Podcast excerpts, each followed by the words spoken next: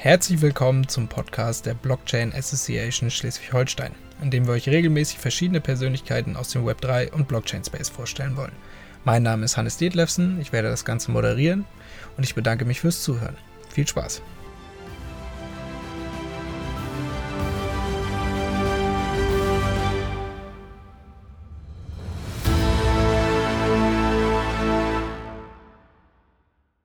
Disclaimer. Die Inhalte des Podcasts dienen ausschließlich der allgemeinen Information und stellen keine Anlageberatung dar. Erwähnte oder vorgestellte Technologien, Projekte oder Unternehmen werden nicht empfohlen oder beworben, sondern ausschließlich zu Informationszwecken erwähnt. Heute haben wir ein weiteres Mal Christian Fiho von Rudy zu Gast. Gemeinsam werden wir heute die aktuellen Ereignisse rund um DeFi und Krypto aufarbeiten und offene Fragen klären. Schön, dass du wieder da bist, Christian. Stell dich bitte noch einmal kurz vor für die Zuhörer, die dich vielleicht noch nicht kennen. Ja, sehr gerne, Hannes. Und danke, dass du mich nochmal eingeladen hast. Ähm, mein Name ist Christian Vierhoff. Ich arbeite für Rudy Capital. Ähm, wir entwickeln derzeit einen Robo-Advisor, der in äh, März, April 2024 live gehen soll. Und über diesen Robo-Advisor werden wir dann äh, Investmentstrategien anbieten, Stablecoin, aber auch komplexere, wie zum Beispiel bei GMX. Ähm, und dazu auch noch andere Real-World-Assets oder auch ein paar Long- und Hold-Komponenten. Und genau dieses Angebot werden wir äh, live schalten im März und April. Und äh, sollte es auch hier im Podcast vielleicht ein paar Interessenten geben, die denken, hm, das ist ein ganz spannendes Thema, einfach mal auf unsere Website gehen, rudy.capital.com. Dort haben wir auch eine Warteliste. Einfach dort eintragen und dann werdet ihr über alle Updates informiert werden. Klingt auf jeden Fall super spannend. Christian, vielen Dank für dein Intro. Ähm, bisher haben wir in den letzten Folgen immer viel über DeFi-Anwendungen gesprochen, die auf Ethereum und Ethereum Layer 2s basieren. Ähm, in letzter Zeit hört man aber auch immer wieder vermehrt News über Solana. Magst du uns einmal erzählen, was ist Solana und glaubst du, dass Solana ein Ethereum-Killer sein könnte? Mhm. Ja, Solana war ein sehr großes Thema im Bullenmarkt äh, 21. Äh, auch dadurch, dass FTX zur damaligen Zeit ähm, ja sehr beliebt war, von vielen Leuten genutzt wurden. Und äh, Solana, genauso wie Ethereum, ist eine Smart Contract-Plattform, das heißt, äh, mithilfe von Smart Contracts kann man ähm, ja verschiedene Anwendungen kreieren, zum Beispiel ein Lending and Borrowing Market oder auch Decentralized Exchanges, DEXs. Und ähm, ja, Solana, äh, sage ich mal, ist sehr hoch geflogen und dann auch sehr tief gefallen. Das hatte mehrere Gründe. zum einen äh, muss man sagen, dass äh, Solana ähm, gerade zu Beginn halt eine Art Beta-Phase ist oder war ähm, wo es halt relativ häufig zu Outages kam. Das heißt, äh, das Netzwerk ging offline, teilweise nicht nur für ein paar Minuten, sondern teilweise auch ein oder zwei Tage. Ähm, was Solana so ein bisschen ähm, besonders macht im Vergleich zu Ethereum, ähm, während Ethereum sagt, hey, äh, uns ist Dezentralität sehr wichtig. Äh, wir sind jetzt hier wieder, wieder mal beim Blockchain-Trilemma. Während bei Ethereum die Dezentralität und die Sicherheit sehr, sehr wichtig sind, äh, ähm, äh, genau sehr, sehr wichtig sind und deswegen möglichst viele Nodes ähm, im Netzwerk teilhaben äh, sollen, war es bei Solana immer so, dass man sich gesagt hat, hey, ähm, für uns können die Anforderungen gerne ein bisschen höher sein. Das heißt, die Nodes müssen, weiß ich nicht, zum Beispiel 246 GB RAM haben, eine gewisse Anzahl an Prozessoren und Kernen, ähm, damit wir einfach deutlich mehr ähm, Transaktionen berechnen können, als es bei Ethereum der Fall ist. Und ähm, das ist eigentlich jetzt ein spannendes Thema wieder geworden, weil, ähm, wie wir auch schon die letzten Male besprochen hatten, L2s werden immer beliebter und L2s werden gerade genutzt, um Ethereum skalierbarer zu machen. Das heißt, wir benutzen einen Optimistic Rollup, wir bundeln Transaktionen und senden sie dann an Ethereum, an die L1 äh, gebündelt, um dann quasi den Throughput ähm, ja, dadurch zu erhöhen. Und Solana geht da halt einen ganz anderen Weg. Bei Solana ist es wirklich so, dass man sich sagt, hey, L2s, das, das wollen wir eigentlich jetzt gerade gar nicht so, worauf wir uns konzentrieren ist, dass unsere Nodes sehr leistungsfähig sind, dass wir sehr viele Transaktionen pro Sekunde verrechnen können. Und wenn wir skalieren, dann tun wir das über Sharding. Das heißt, Solana ist wirklich dieses L1 Sharding Scaling, während wir gerade bei Ethereum halt diesen Bundle sehen, hey, L1, ja, soll auch irgendwann Sharding haben, aber wir skalieren jetzt über L2s, Optimistic Rollups, vielleicht in Zukunft auch die äh, Zero-Knowledge EVMs. Da gibt es ja verschiedene Ansätze. Und genau da, muss man sagen, unterscheiden sich wirklich Ethereum und Solana. deswegen auch der Begriff Ethereum Killer. Äh, den hatten aber damals relativ viele L1s. Äh, L1 steht für ähm, quasi ähm, Ledger, die an sich Smart Contract kompatibel sind. Ähm, das wäre jetzt zum Beispiel auch äh, Avalanche, Solana und Ethereum, die drei zum Beispiel. Und äh, in der Hinsicht kann man schon sagen, dass Solana eine Konkurrenz ist. Ähm, als Killer würde ich ihn noch nicht bezeichnen. Das liegt doch einfach daran, dass nicht so viele Leute Solana nutzen, ähm, deutlich weniger Geld auf Solana ist. Und wie vorhin gesagt, in der Vergangenheit gab es halt vermehrt Vorfälle, Outages, wo, die, wo das Netzwerk nicht genutzt werden konnte. Dementsprechend, ja, sage ich mal, will ich jetzt nicht sagen, dass Solana einen schlechten Ruf hat, aber die Leute sind sich bewusst, hey, das hier ist eigentlich noch ein Experiment, aber ein Experiment, das scheinbar in den letzten paar Monaten viele richtige Entscheidungen getroffen hat. Ähm, es gibt einen ähm, berühmten, sage ich mal, Krypto-Influencer, der heißt Justin Bones. Der ist von Cyber Capital äh, Amsterdam. Das ist der erste europäische Fonds, äh, der aufgelegt wurde, der erste europäische Kryptofonds. Mit dem spreche ich übrigens auch alle ein, zwei Monate mal. Und vor zwei Wochen hatten wir gesprochen und sein Interesse ist sehr äh, gestiegen an Solana aus dem einfachen Grund, da sie gewisse, naja, ähm, ja, Kritiken angenommen haben, ähm, das Protokoll auch abgewandelt haben. Und jetzt scheint es so, dass das Interesse für Solana wieder, dass das wieder am Steigen ist. Super, vielen Dank für die Einordnung, Christian. Also auf jeden Fall fährt Solana ja offensichtlich einen anderen Approach ähm, als Ethereum, was aber ja nicht zwangsläufig schlecht sein, so, schlecht sein muss. Ähm, ich bin auf jeden Fall gespannt, wie sich das in Zukunft entwickeln wird. Bisher sind die News der vergangenen Wochen auf jeden Fall ähm, sehr positiv und lassen Solana-Investoren auf jeden Fall hoffen. Apropos Solana-Investoren, Solana hat einen protokolleigenen Token Sol, also SOL. Ähm, und es ist bekannt, dass FTX ein großer Investor in Solana war und die Token bisher nicht verkauft hat und die entsprechend noch auf dem Balance Sheet hat. Ähm, mhm. Ich habe jetzt heute Morgen gelesen, dass diese wohl nicht vor 2025 verkauft werden können oder sollen. Ähm, trotz dessen stellt es natürlich ein Risiko dar. Wie würdest du dieses Risiko einordnen ordnen und denkst du, dass diese Zollallokation von FTX ähm, zukünftig ein Risiko für das Pro Protokoll Solana an sich sein könnte? Ja gut, das ist natürlich immer die Frage, ähm, werden diese Token verkauft? Ich denke mal, dazu kann ich jetzt äh, keine Empfehlung abgeben, weil ich denke mal, dass es wird wahrscheinlich Insolvenzrecht auch sein in den USA, wie das da gehandhabt wird. Ähm, aber natürlich sollte es zu so einem Verkauf kommen und dieser Verkauf findet ja entweder über Börsen statt, ähm, also wird auf dem offenen Markt gehandelt, dann wird das natürlich sehr, sehr schlecht für den Preis von den Solana-Tokens sein. Ich könnte mir aber auch gut vorstellen, das ist jetzt die wahrscheinlichere Situation, dass man für so etwas einen OTC-Trade macht. Also dass man sagt, hey, wir suchen jetzt Leute, die bereit sind, einen gewissen Preis dafür zu zahlen. Man hört sich rum, hey, für welchen Preis würdet ihr die Solana-Tokens hier abkaufen? Weil man muss sich ja einfach bewusst sein, das werden so viele Tokens sein, äh, dass es einfach nicht genug Liquidität gibt, sowohl auf Dexes, aber auch auf zentralisierten Börsen nicht. Ne? Also wir, wir, reden ja hier wahrscheinlich ich bin, ich bin jetzt gar nicht jetzt bewusst, wie viel FTX davon hält, aber ich würde mich jetzt nicht wundern, wenn es wahrscheinlich locker 20, 30 Prozent sind. Und äh, genau, eine Sache, die mir gerade mal eingefallen sind, nein, sogar zwei Sachen, die mir gerade eingefallen sind, die bei Solana auch noch echt spannend sind.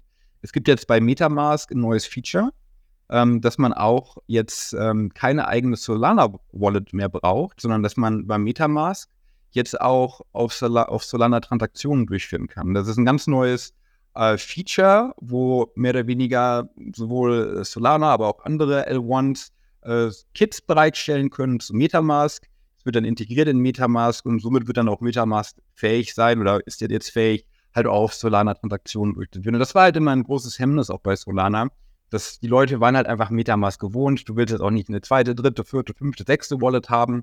Ähm, genau, und äh, das ist auf jeden Fall ein große, eine große News, die sehr erfreulich ist. Und das zweite ist auch noch, äh, dass Visa ja gesagt hat, hey, ähm, Solana ist für uns eigentlich momentan die interessanteste Chain, ähm, einfach dadurch, dass Solana hat ein anderes Fee-Model als Ethereum, während bei Ethereum, sagen wir mal, wir haben ein, einen Markt und auf diesem Markt werden quasi, wird quasi der Platz in, der, in, der, in dem nächsten Block versteigert, an den höchstbietenden. Ist es bei Solana so ein bisschen so, dass man ein bisschen unterscheidet, hey, ist das jetzt NFTs, ist das jetzt DeFi, ist das jetzt Payments? Und dann gibt es halt so eine Art äh, ja, Untermärkte und dort wird eigentlich immer versucht, dass diese Fees relativ stabil bleiben. Und meistens sind sie halt auch nur bei ein paar Cent. Das heißt, äh, ich wie man jetzt schon sieht, in dem Fall von Visa, die gucken sich Ethereum an, Solana, äh, sehen dann die unterschiedlichen Value Propositions und sagen sich dann auch, hey, Solana ist eigentlich eher das, wonach wir suchen. Genau, kommt natürlich auch immer auf einen konkreten Use Case an, aber auf jeden Fall spannend, dass das jetzt mal ähm, doch eine Bestrebung ist, nicht in Richtung äh, Layer 2s of Ethereum zu gehen, wie jetzt ja sonst die meisten Protokolle gemacht haben, die wir jetzt in letzter Zeit gesehen haben oder die meisten Projekte. Ähm, auf jeden Fall super spannend. Ähm, auch nochmal in Richtung Solana, jetzt das nächste Thema, nämlich Rune Christensen von MakerDAO hat sich zu Solana geäußert und die Idee vorgeschlagen, das Governance Backend auf einem Solana-Fork aufzubauen. Ähm, würdest du das als negatives Signal für Ethereum auffassen? Und was hältst du von der ganzen Idee? Magst du das Ganze vielleicht noch einmal kurz einordnen? Ja, ich ordne das sehr gerne ein, aber ich muss zugeben, das ist ein bisschen die Büchse der Pandora. Warum? Äh, weil es was damit zu tun hat, dass MakerDAO ähm, eine ne Umstrukturierung machen möchte. Diese Umstrukturierung sieht folgendes vor, ähm, dass man nicht mehr einen großen DAO hat, sondern dass man sogenannte Sub-DAOs bildet. Und diese Sub-DAOs wiederum haben einen eigenen Einflussbereich.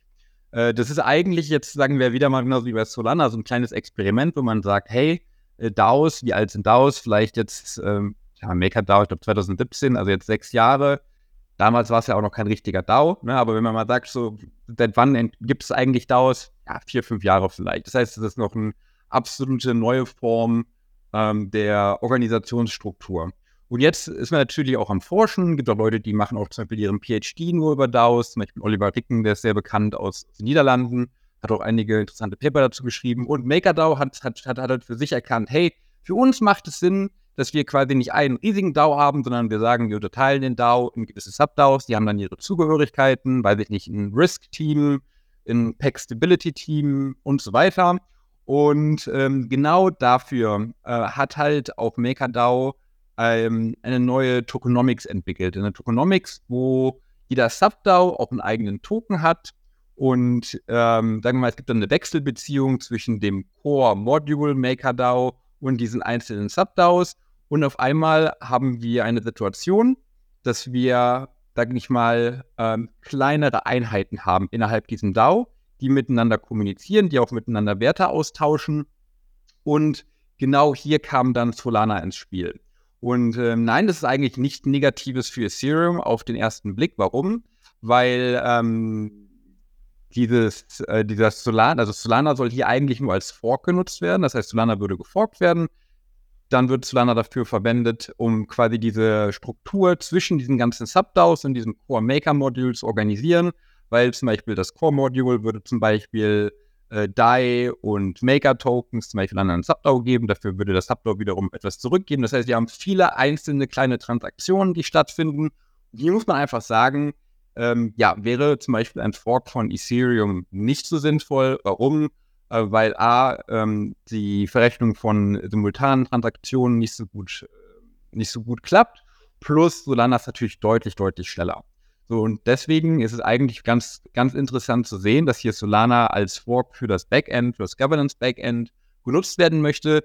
Rule hat aber auch gesagt, hey, keine Sorge, Leute, ähm, das ist nur alles, was im Hintergrund passiert, weil wir wissen, Retail ist auf ETH, ist auf den L2s, darauf werden wir uns weiter konzentrieren. Das heißt, Ethereum, würde ich behaupten, etabliert sich immer mehr als wirklich die klassische Retail-Lösung, während man hier aber dann sagt, hey, für unser Backend, für diese ganze Logik dahinter, wäre es vielleicht ganz sinnvoll, wenn wir was äh, leistungsfähigeres hätten.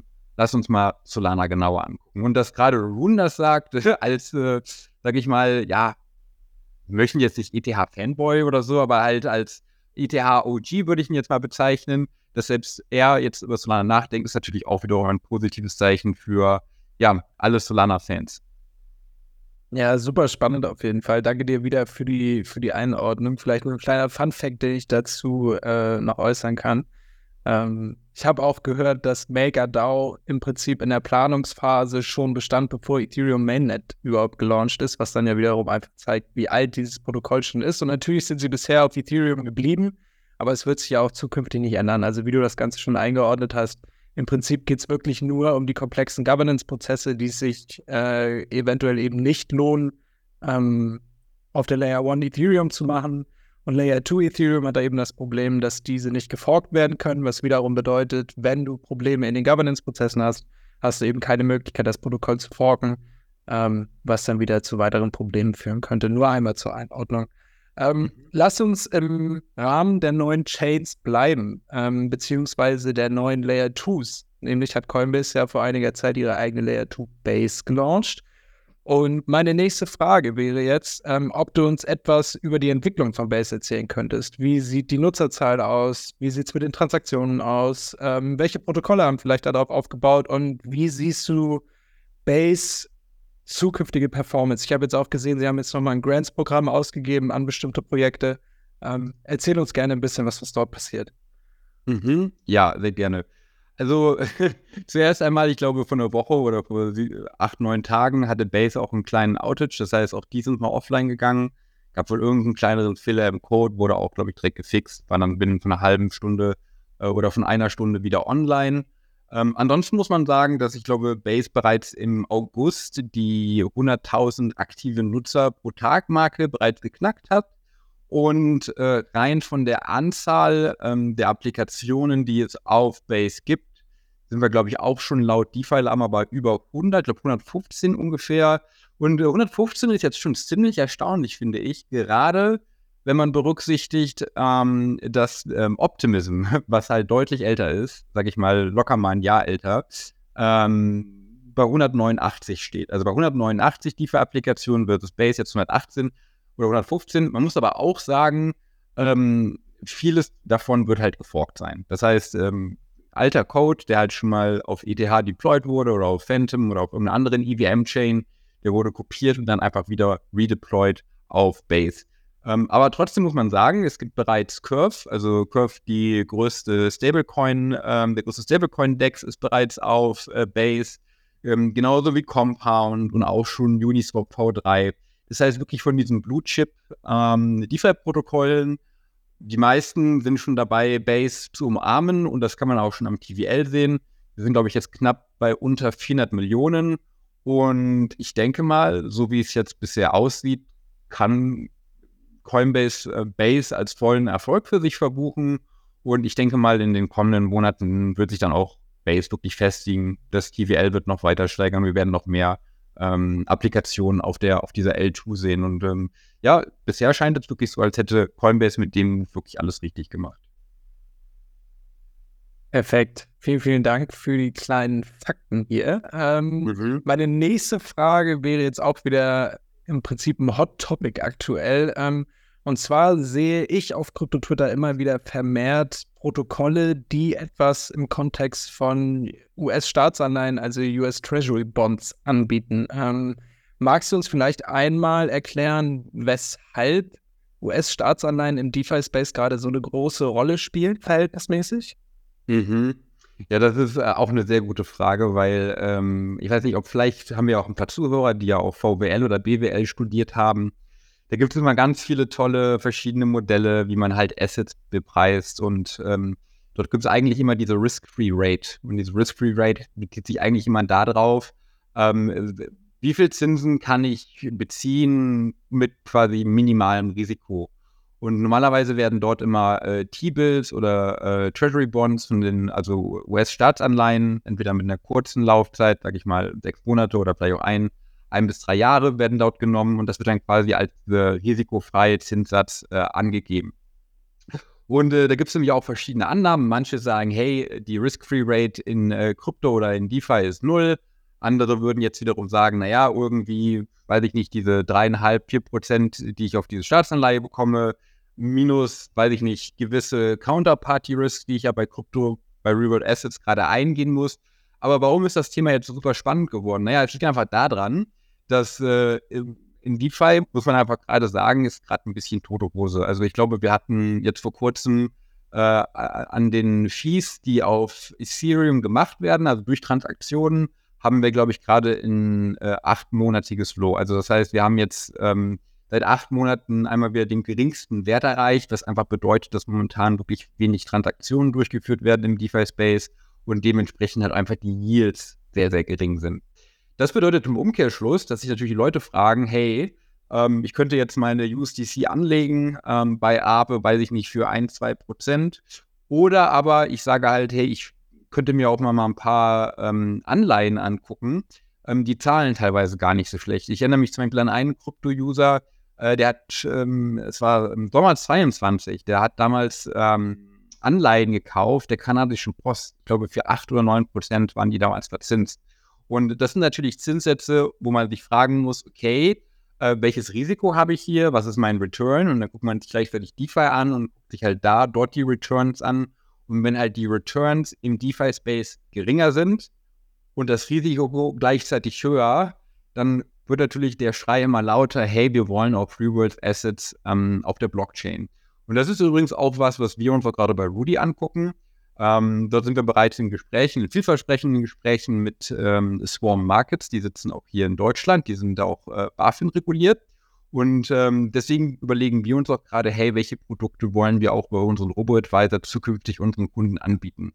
Und ähm, Treasury Bills, also äh, US-Staatsanleihen, sind da ein ganz tolles Instrument. Warum?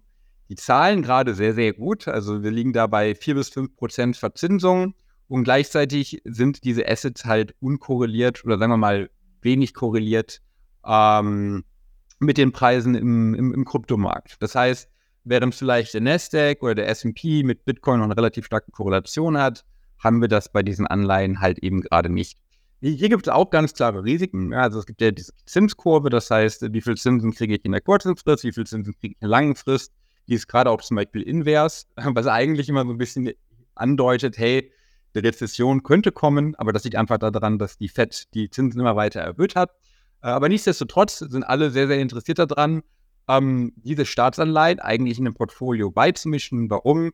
Ähm, weil die halt eben ähm, nicht korrelieren, ähm, eine gute Verzinsung anbieten und von der Sicherheit her eigentlich ähm, ja, unschlagbar sind, sag ich mal. Ich meine, klar, auch ein Staat wie die USA könnte mal ähm, Insolvenz, also quasi insolvent, genau, quasi bankrupt sein.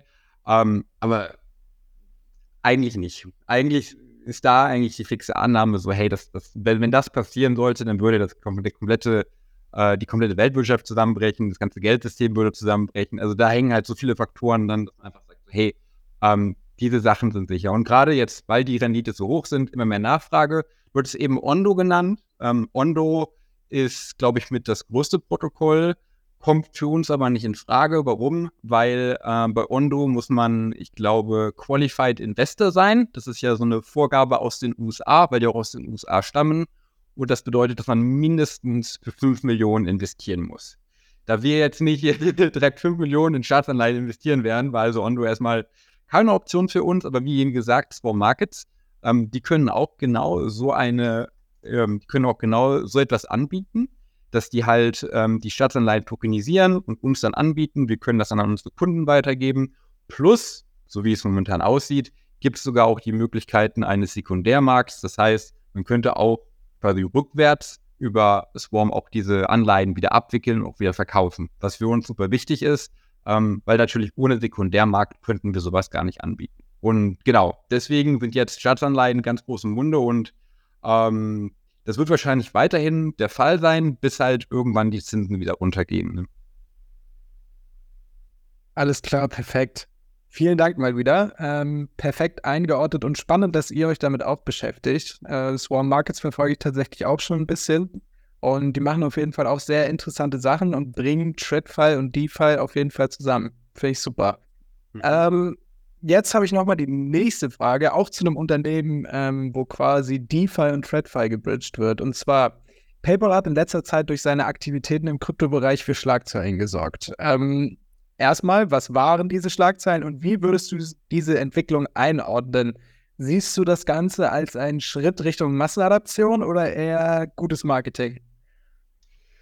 Ja, ich habe mich natürlich auf diesen Podcast ein bisschen vorbereitet und habe mir dementsprechend auch ein paar Meinungen dazu durchgelesen, äh, wie man eigentlich den PayPal-Move so ein bisschen einordnen muss.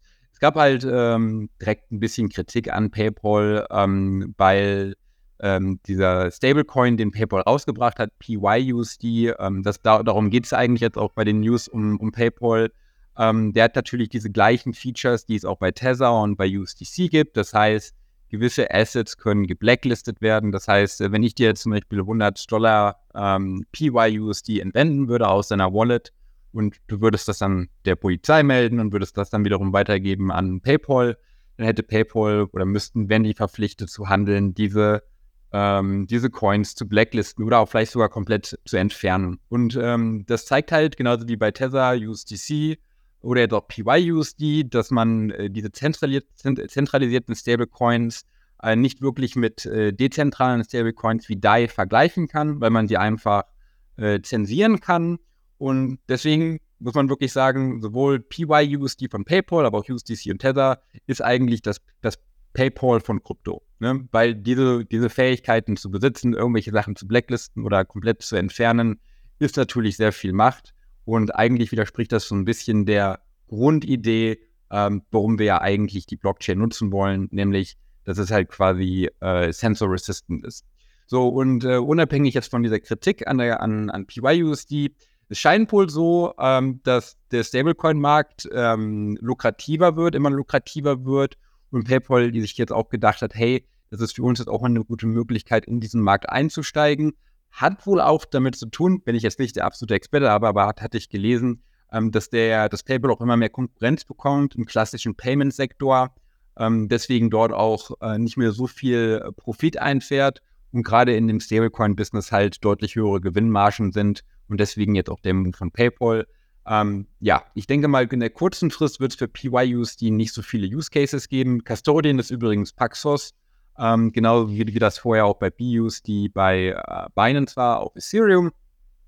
Genau, und ich denke mal, das wird sich jetzt über die Zeit zeigen, ähm, wie, ähm, wie beliebt dieser Stablecoin wird und wie viele Integrationen es damit gibt. Und dadurch werden, werden dann halt auch die Use Cases wachsen. Jetzt kurzfristig wird, glaube ich, keinen äh, DeFi-Nutzer geben, der unbedingt auf diesen Zug aufspringt, ja. Ja, wir werden auf jeden Fall die Entwicklung äh, beobachten, würde ich sagen, und mal schauen, wie sich PayPal dabei schlägt. Äh, vielleicht noch einmal ein kleiner Einschub. Wichtig ist dazu vielleicht auch noch zu sagen, dass auch Tether und Circle ähnliche Funktionen in ihren Smart Contracts haben, wenn ich das richtig gelesen habe. Bedeutet, auch äh, USDC beispielsweise haben wir, meine ich, beim Tornado Cash Hack beispielsweise mal gesehen oder allgemein mhm. nicht Tornado Cash Hack, sondern bei ähm, Tornado Cash und den Kontroversen darum, ähm, dass dort auch USDC gefreezed wurde. Bedeutet, theoretisch hat auch Circle die Möglichkeit, auf jeden Fall das zu tun. Und ich meine, auch bei Tether ist theoretisch sowas eingebaut. Ähm, Dort hat jetzt noch niemand nachgefragt. Allgemein möchte man die Alternative nutzen, die eben am wenigsten zensiert werden kann, ist definitiv da wahrscheinlich die beste Variante. Ähm, mhm. Genau, um dann noch gleich nochmal einzuordnen. Mhm. Um einen Punkt zu sagen, ähm, es hat jetzt nichts mit dem Stablecoin an sich zu tun, aber ich, ich habe selber mal ein paar, kann man auch, glaube ich, nachlesen auf die Zuhörer, ist das vielleicht ganz interessant. Äh, es gab mal einen Fall, da gab es einen Teeladen in Bonn, äh, das ist in der Nähe von meiner Heimatstadt. Und dieser Teeladen hat zum Beispiel mal kubanischen äh, Tee verkauft. Und da damals zum Beispiel Kuba auf einer Blacklist stand in den USA, hat dann PayPal wegen Verstößen ähm, gegen die US-Richtlinien zum Handel mit Kuba da zum Beispiel das komplette PayPal-Konto gesperrt. Also so welche, so welche Spielchen gab es halt in der, in der Vergangenheit häufiger was natürlich dazu führt, dass Leute, die jetzt wissen, okay, PayPal hat in der Vergangenheit so und so gehandelt, die haben jetzt hier diesen Stablecoin und die haben jetzt wieder dieses, dieses Blacklist-Feature, hm, sollte ich nicht vielleicht lieber zu UCC oder Tether gehen? Will ich jetzt persönlich gar keine, gar keine Äußerung zu machen, was da jetzt die beste Option ist, aber natürlich ähm, hat PayPal da auch einen gewissen Track Record von, von Sachen, die sie einfach dann gesperrt oder geblockt haben. Deshalb wahrscheinlich die Kritik, bei äh, PayPal ein bisschen größer war, aber genau richtig, wie du gesagt hast, Tether und äh, auch Circle haben exakt dieselbe Funktionalität. Perfekt. Danke dir nochmal für deine Meinung. Ähm, ich glaube, das ist gut zur Einordnung. Ähm, dann würde ich jetzt direkt zur vorletzten oder letzten Frage kommen. Ähm, und zwar geht es dieses Mal um Protokoll. Es geht um Pendle Finance. Magst du uns erklären, was Pendle Finance ist? Ähm, das Protokoll hat sich in den letzten Wochen und Monaten überdurchschnittlich gut entwickelt. Und ähm, jetzt ist die nächste Frage: Handelt es sich dabei um einen weiteren Fork von Uniswap oder whatever? Oder handelt es sich tatsächlich um ein innovatives Geschäftsmodell in Decentralized Finance? Mhm, ja, und man muss tatsächlich sagen, das ist das, das Letztere, also das ist ein innovatives Geschäftsmodell. Ähm, das ist auch wirklich das Spannende, weil ich, ich weiß, äh, dass ähm, Valentin, auch von der ITSA und ich, wir hatten das, glaube ich, im ähm, Dezember 22 besprochen, äh, zusammen mit äh, Nils Bundi damals. Und das war sehr, sehr spannend, weil damals war Panel noch sehr, sehr klein. Also das war, die hatten, glaube ich, zwei Produkte. Das, glaube ich, das eine war, glaube ich, Ape in einer gewissen Yield-Strategie und noch ähm, Genau, das andere war ähm, Lux Rare. Die beiden Sachen, das waren so die, die beiden ähm, Hauptstrategien, die sie bei Pendel angeboten hatten. Und warum fanden wir Pendel damals so spannend? Naja, äh, Pendel funktioniert eigentlich wie folgt. Ähm, wir splitten, ähm, äh, stellen wir uns mal eine, äh, eine, eine, Anleihe vor. Sagen wir eine Anleihe, die jetzt zum Beispiel ähm, variabel auszahlt, das heißt, die, der Zinssatz, der mir pro Jahr gezahlt wird, ähm, der schwankt, hängt ab zum Beispiel von irgendeinem Benchmark, zum Beispiel, weiß ich nicht, ein LIBOR oder irgendwas anderes. Und ich würde jetzt aber anstattdessen viel lieber eine Fixed Yield haben. Das heißt, ähm, die eine Partei sagt, hey, ich hätte lieber Variabelverzinsung, weil ich glaube, dass ich dadurch mehr Gewinn mache. Die andere Person sagt, naja, ähm, variabel wäre mir eigentlich zu risikobehaftet. Ich hätte viel lieber eine, eine feste Verzinsung, wo ich weiß, hey, ich kriege jedes Jahr dreieinhalb Prozent. Und in der echten Welt heißt, heißt das einfach nur ein Interest, Interest Rate Swap. Das ist ein super gängiges Finanzprodukt. Super viele Leute benutzen das. Und äh, man muss sagen, das Pendel, das sind die ersten, die das eigentlich geschafft haben, das als DeFi-Protokoll entsprechend zu integrieren. Und mal ein Beispiel, warum sie halt auch so unfassbar groß geworden sind. Ähm, bei GLP haben sie folgendes gemacht. GLP ist ein ähm, Liquidity Provider Token von GMX der Bitcoin, Ethereum, Uniswap, Chainlink und USDT und USDC, meine ich, beinhaltet. Die sechs äh, Assets müssten das grob sein. Und äh, je nachdem, wie viel halt getradet wird auf GMX, ist die Yield mal höher, ist die Yield mal geringer. Und theoretisch, wenn ich jetzt Liquidity Provider wäre bei GMX, könnte ich auch hingehen bei Pendel und könnte sagen, hey, ich möchte jetzt ähm, eine fixe Verzinsung haben ich lagere, lagere, äh, lagere meinen äh, GLP-Token dort ein. Wir trennen jetzt quasi die Yield von dem Principal, also quasi äh, das eingelagerte Geld wird getrennt von quasi dem Return, den ich halt jede Woche ausgezahlt bekomme. Und dann kann ich zum Beispiel sagen, hey, ich möchte meine variable Verzinsung tauschen gegen eine fixe Verzinsung. Das heißt, wir haben hier einen offenen Markt, wo du ganz klar sagst, ich will fix, ich will variabel. Und ein Beispiel wäre jetzt zum Beispiel, ähm, die Verzinsung ist gerade super, super gering. Ich denke mir, okay, in zwei Wochen Bitcoin-Halving. Es wird ein sehr volatiles Event. Ich glaube, Bitcoin, wird, Bitcoin und Ethereum werden im Preis sehr steigen. Da wird sehr Volatilität sein. Viel Volatilität bedeutet bei GMX zum Beispiel, ähm, dass mehr äh, Fees generiert werden in diesem, in diesem Protokoll. Und das wiederum bedeutet, dass die äh, Verzinsung von GLP hochgehen wird. So, diese Annahme habe ich jetzt. Vielleicht hat ein anderer eine andere Annahme. Und ich könnte jetzt zum Beispiel hingehen und könnte mir sagen, hey, ich kaufe dir ähm, deine Yield ab. Für, weiß ich nicht, dreieinhalb Prozent im Jahr. Mit der, mit der Gewissheit oder mit dem Gedanken, ich hoffe mal, das steigt in der nächsten Woche Beispiel auf 5, 5,5, 6 Prozent. Was wir also haben, ist wie in der klassischen Finanzwelt ähm, Interest, Rate, Interest Rate Swaps. Und hierbei muss man ganz klar sagen, das ist ein super wichtiges Instrument. Warum? Weil wir halt das Risiko shiften können von einer Partei zur nächsten. Und ja, finde ich super spannend. Warum? Weil es genau so welche DeFi-Protokolle braucht, um den ähm, DeFi-Markt komplementieren. Dass man sagt, hey, ähm, wie ist es denn mit dem, mit der Pack-Stability von einem, von einem Stablecoin, eine Versicherung, da drauf zum Beispiel hier Interest Rate Swaps, Borrowing and Lending, Spothandel und genau so mit immer neuen Protokollen, die neue Features anbieten, ja, komplementieren wir den Markt und langfristig wird er dadurch wettbewerbsfähiger und deswegen, glaube ich, sind wir beide Handels auch relativ positiv gestimmt äh, in Sachen DeFi, weil es einfach immer wieder neue Entwicklungen gibt und das auch spannend zu beobachten ist. Auf jeden Fall. Also um das vielleicht noch einmal kurz zusammenzufassen, wir haben jetzt Zinsswaps in DeFi ähm, neben Exchanges und beispielsweise Kreditaufnahme, Kreditvergabe ähm, die wir im Prinzip auch aus dem traditionellen Finanzwesen übernommen haben, von automatisiert jetzt auf der Blockchain darstellen, sind jetzt eben auch Zinsswaps möglich, ähm, was auf jeden Fall eine spannende Entwicklung ist. Und ähm, vielleicht nur einmal, wer sich darüber näher informieren möchte, die haben auch echt ein sehr gutes ähm, Education-Paket auf der Website, wo man auch relativ leicht verständlich äh, verstehen kann, äh, wie das Ganze funktioniert. Ähm, vielleicht jetzt noch einmal zum Abschluss, Christian. Ähm, wir haben jetzt viel über verschiedene Protokolle gesprochen. Ähm, was im Rahmen von DeFi immer wieder auffällt, äh, sind die vielen Hacks, die geschehen, sind die verlorenen Gelder, ähm, sind Private Keys, die verloren gehen von ähm, Anlegern, die nicht gut drauf aufpassen. Ähm, jetzt würde ich dich gerne mal fragen, wie man sich am besten vor Betrug im DeFi-Space schützt oder allgemein, welche Fehler kann man vermeiden, leicht vermeiden, ohne große Komplikationen ähm, und welche Vorkehrungen sollte man entsprechend treffen? Mhm. Auch eine sehr gute Frage. Ähm, ich würde sagen, am besten man unterteilt die Risiken so ein bisschen, weil in Krypto oder in DeFi können halt viele verschiedene Dinge passieren.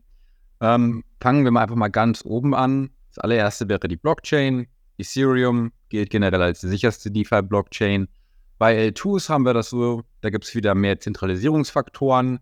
Ähm, andere Chains, jetzt nicht ETH, sondern zum Beispiel Phantom, haben ca. 50 Validatoren man kann also schon bei den Blockchains anfangen und sagen, okay, welche ist dezentraler und damit sicherer und welche ist zentralisierter und damit risikoanfälliger für auch für Angriffe. Aber die Blockchain ist eigentlich nicht das Kritische. Das Kritische sind eigentlich dann wiederum ähm, die Protokolle. Die Protokolle selbst ähm, basieren ja auf Smart Contracts, ähm, werden programmiert und desto komplexer das Protokoll, desto einfacher kann sich da auch mal ein Fehler einschleichen. Äh, ganz interessant war ja jetzt auch der Vorfall mit Curve wo es ja zum Beispiel um diesen äh, Viper-Compiler ging, äh, wo ja auch ein Fehler drin war. Das heißt, auch in diesen Fällen muss der Fehler nicht immer rein im, im On-Chain-Code sein, sondern es gibt auch noch andere Fehlerquellen, die sich da auch einschleichen können. Was ich bei den DeFi-Protokollen direkt empfehlen würde, ähm, ist DeFi Safety. DeFi Safety ist eine Plattform, wo ähm, DeFi-Protokolle ein Rating bekommen. Und das funktioniert folgendermaßen. Ähm, der Gründer heißt, glaube ich, Rex und Rex hat vorher in äh, Aviation gearbeitet, in Aviation Programming und wie man sich vorstellen kann, ja, Software, Bugs, Exploits, Fehler in einem Flugzeug wären sehr schlecht, weil potenziell daraus natürlich große Gefahren entstehen. Das heißt, es gibt gewisse Vorgaben, wie auch in dem Bereich Sachen programmiert werden sollen. So und Rex mit DeFi Safety, was die machen, die gucken sich halt die komplette Dokumentation an. Wie schauen die Oracles aus? Äh, welche Admin-Controls gibt es? Welche Möglichkeiten oder was ist das Team? Wer ist das Team? Ähm, ist das Team bekannt?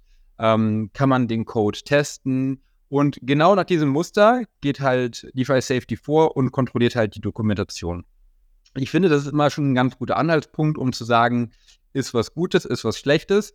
Kann aber auch sein, dass du bei DeFi Safety ein absolut sicheres Protokoll nur ein Rating hat von 50% und Fail, einfach weil die Dokumentation nicht passt, aber das Protokoll selber ist eigentlich sicher.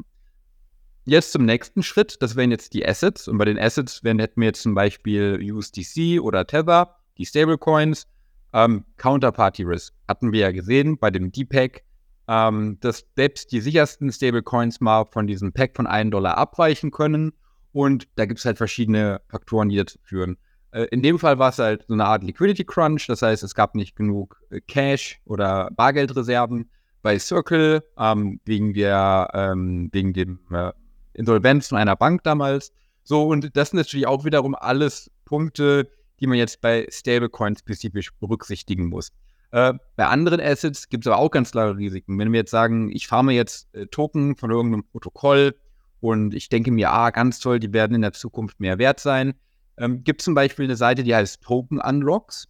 Wenn man auf Token Unlocks geht, kann man zum Beispiel sehen, ähm, von den Tokens, die zum Beispiel für das Team waren, ab welchem Zeitpunkt kann das Team diese Tokens verkaufen. Da gibt es immer etwas, das heißt Vesting, das heißt, genauso wie bei Aktien zum Beispiel, wenn ich jetzt bei einem großen Unternehmen arbeite, wie zum Beispiel der Deutschen Bank, ich bin im Vorstand, ich werde kompensiert mit Aktien und über die Zeit kann ich halt diese Aktien dann auch verkaufen. Und genau das gleiche ist es halt auch bei den Governance-Tokens. Deswegen ist es gerade bei solchen Sachen immer super wichtig, dass man auch im Auge hat, okay, wie viele Tokens sind eigentlich draußen, wie viel hält das Team und ab wann hat das Team eigentlich auch die Möglichkeit, solche Sachen zu verkaufen. Bei uns selber, bei Rudy, wir achten eigentlich nur auf die Top 10 oder Top 20 Tokens. Das heißt, die meisten Strategien, die wir betreiben, wirklich wie Blue Chip Assets, das heißt Bitcoin, ETH, USDC, USDT, ähm, vielleicht mal ein kleinerer Euro-Stablecoin, wie zum Beispiel jetzt AGI Euro. AG Euro hat aber auch zum Beispiel, oder Angle hat jetzt zum Beispiel bei DeFi Safety, ich glaube, auch ein super hohes Rating von 97, 98 Prozent. Also eigentlich ist es immer eine Mischung aus verschiedenen Sachen, die man berücksichtigen muss.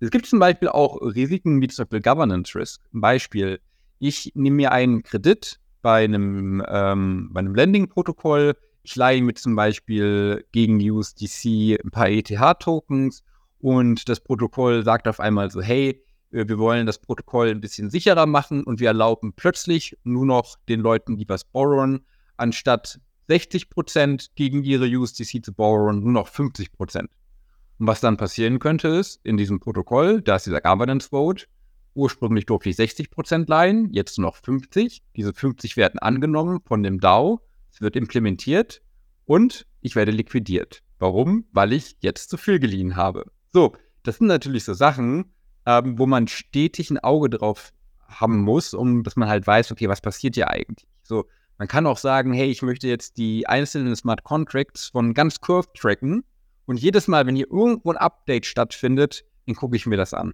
Für den Laien macht das natürlich überhaupt keinen Sinn, weil man nicht weiß, was ist eigentlich geändert worden, ne? Aber es gibt mittlerweile schon Softwarelösungen, wo man wirklich sagen kann, hey, ähm, ich bin zum Beispiel institutioneller, institutioneller Investor, ich habe meine Funds bei Curve geparkt, gebt mir mal alle Smart Contracts von Curve und ihr sagt mir, wenn hier ein Update stattgefunden hat, was kritisch ist. Weil manchmal ne, wird ein Update gemacht. Bei einem anderen Protokoll gab es schon mal einen Exploit, genau wegen diesem Code. Kann man ganz einfach sagen, hey Leute, hier ist eine Schwachstelle, ihr habt das gerade geupdatet, ihr habt das, das gleiche hier, ändert das besser mal schnell. So, also es ist wirklich so ein bisschen ein Kampf-und-Maus-Spiel. Und äh, genau, Asset Risk, die Protocol Risk und eigentlich muss man dann sagen, ähm, man muss eigentlich alles zusammenwerfen und das eigentlich dann quasi gebündelt sehen, was es halt auch unfassbar schwer macht, traditionelle Risiko äh, ähm, ja, Matrixen quasi, die man auf die auf TradFi anwendet, sind nur sehr begrenzt anwendbar äh, auf die DeFi-Welt. Beispiel zum Beispiel DPEX bei, bei Stablecoins. In der Vergangenheit gab es öfters mal ein DPEG. So, wenn man jetzt aber sagen möchte, wie stark wird der nächste DPEG werden, haben wir überhaupt nicht genug historische Daten und wir können halt auch gar nicht erklären, wie teilweise die vergangenen DPEGs eigentlich zustande kamen. Das heißt, wir haben auch keine Aussagekraft über das, was in der Zukunft passiert. So, also wir sehen, es gibt viele verschiedene Faktoren, die da zusammenkommen. Und äh, ich glaube, hier ist jetzt der passende Moment, um auch noch mal ein bisschen Werbung vielleicht zu machen für Rudy. Ähm, weil wir investieren ja jetzt bereits seit über einem Jahr, jetzt schon bei fast anderthalb Jahren, äh, die wir investieren und ähm, von der Performance her ähm, liegen wir mittlerweile ähm, deutlich über den äh, 10 Prozent und ich, ich muss sagen, von dem, was wir jetzt auch gelernt haben in 22, egal ob es jetzt Luna war und UST oder FTX, wo erst noch Withdrawals gingen und später dann nicht, es ist in Krypto verdammt einfach Geld zu verlieren. Weil es nämlich verdammt viele Möglichkeiten gibt, wie man ähm, quasi irgendwie in die Bedrohung kommt, wie eben gesagt, Stablecoins, FTX, äh, bei Luna, ne? Verschiedene Blockchain-Risiken. Wir hatten heute auch über Solana gesprochen, die Outages. Es gibt so viele Möglichkeiten. So, deswegen würde ich auch allen neueren Investoren wirklich empfehlen, konzentriert euch vielleicht erstmal noch auf Bitcoin und Ethereum. Ihr könnt euch vielleicht nachher auch noch ein paar andere Assets angucken und ansonsten, wenn ihr investieren wollt, wirklich erstmal auch auf die Top 10, Top 20 Protokolle äh, konzentrieren. Äh, was ich jedem empfehlen könnte, wäre zum Beispiel ähm, ähm, Liquid Staking Derivatives. Die hatten wir auch schon mal besprochen. Bei Rocket Pool oder bei, bei Lido. Ähm, das sind so Sachen, da, das könnte ich guten Gewissen weiterempfehlen. Auf Uniswap Liquidität bereitstellen. Ich meine, klar, es gab jetzt den Curve-Hack. Trotzdem achte ich immer noch als Curve als eins der, der sicheren ähm, der Dexes. Gleichzeitig auch Aave. Aave hat auch super viele Integrationen mittlerweile, macht auch einen guten Eindruck. Also es ist, es ist gar nicht so einfach in Krypto. Man muss auch so ein bisschen Bauchgefühl entwickeln. Und ich glaube, das haben wir ähm, auch bei Rudy gemacht. Natürlich arbeiten wir auch super äh, datengestützt. Das heißt, wir gucken uns auch die Liquiditätsdaten aus den Pools an.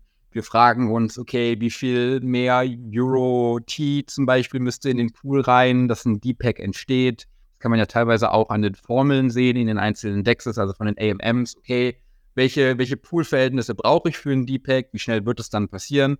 Da gibt es schon Modelle, die man bauen kann. Aber man muss sagen, es gibt Risiko in Krypto und es gibt Unsicherheit in Krypto.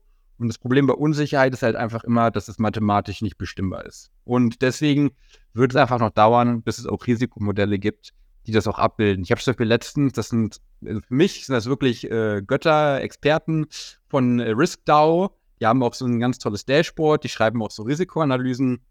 Auf die bin ich auch letztens zugegangen. Habt ihr zum Beispiel ein Modell, äh, bei dem man äh, Stablecoin-Depegs äh, irgendwie bepreisen könnte? Das Risiko, dass man das irgendwie in so eine Strategie mit einbaut. Sind sie selber dran, haben wir noch keine Lösung. Das heißt, es wird viel experimentiert und dementsprechend würde ich entweder empfehlen, konzentriert euch nur auf die Top 10, Top 20 Assets, konzentriert euch auf die ähm, bekannteren DeFi-Protokolle und wenn ihr wirklich sagt, hey, ähm, das ist mir eigentlich alles noch zu viel und ich verstehe es auch teilweise einfach nicht, dann würde es auch durchaus Sinn machen, die einfach mal Rudy anzugucken, das, was wir jetzt anbieten oder anbieten werden im April, äh, März nächsten Jahres, weil wir einfach jetzt über zwei Jahre diese Erfahrungen sammeln konnten. Wir wissen, okay, worauf kommt es an? Wir schauen uns äh, jeden einzelnen Governance-Vote an. Wir wissen, wer die Teams sind. Wir bauen eine Beziehung auch zu den Teams auf, sogar bei GMX. Wir haben überall ähm, Telegram-Gruppen, ne? also dass wir auch quasi einen direkten Bezugpunkt haben.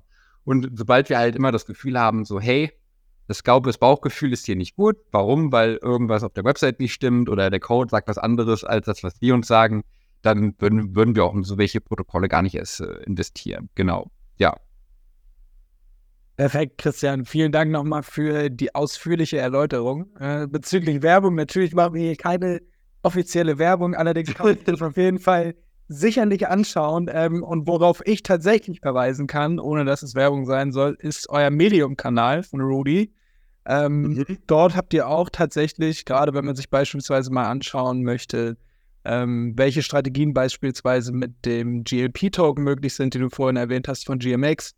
Ähm, da ist tatsächlich auch, ich meine, es sind mehrere Artikel, die ihr dazu hochgeladen habt. Ist auf jeden Fall super spannend. Das kann ich definitiv äh, weiterempfehlen.